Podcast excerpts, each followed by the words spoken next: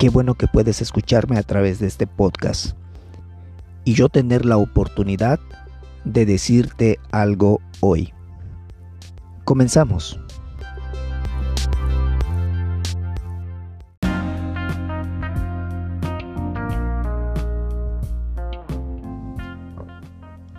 Seguramente tú eres de las personas que le gusta demasiado trabajar y que se esfuerza constantemente para llevar lo mejor a su casa.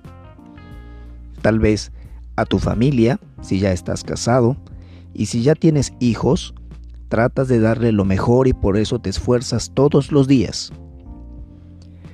Pero ¿qué pasa cuando todos esos esfuerzos parecen no rendir los frutos esperados? por más que le echas ganas al trabajo, no puedes lograr lo que te propones. No sientes esa satisfacción después de cumplir el deber, como que falta algo, como que falta eso que nos hace disfrutar después de una jornada de trabajo. Si tú te has sentido así, hay una razón del por qué necesitas algo más. Dice la Biblia, si Jehová no edificare la casa, en vano trabajan los que la edifican.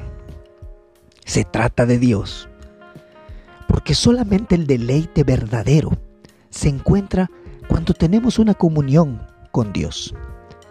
Esa comunión se logra a través de Jesucristo como el Salvador de nuestras vidas. Cuando uno comienza esa relación, en verdad comienza uno a disfrutar la gran verdad que la prosperidad viene de Jehová. Y cuando te hablo de prosperidad no te estoy diciendo que vas a ser rico en esta tierra, seguramente lo puedas lograr. Pero hay quienes tienen todo el dinero del mundo y aún viven desdichados. ¿Y sabes por qué?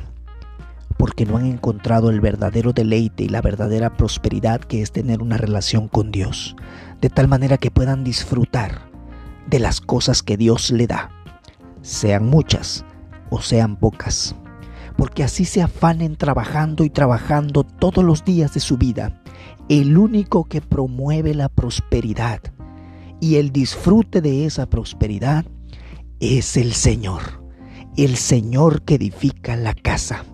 Si tú quieres realmente disfrutar de las cosas que tienes, Tendrás que tener una relación personal con Dios a través de Jesucristo.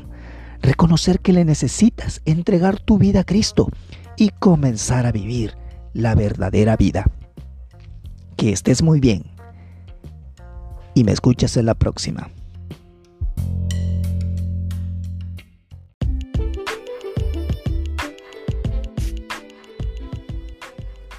Ayúdame a compartir este podcast que muchas personas puedan escuchar la palabra de Dios. Que estés muy bien y me escuchas en la próxima.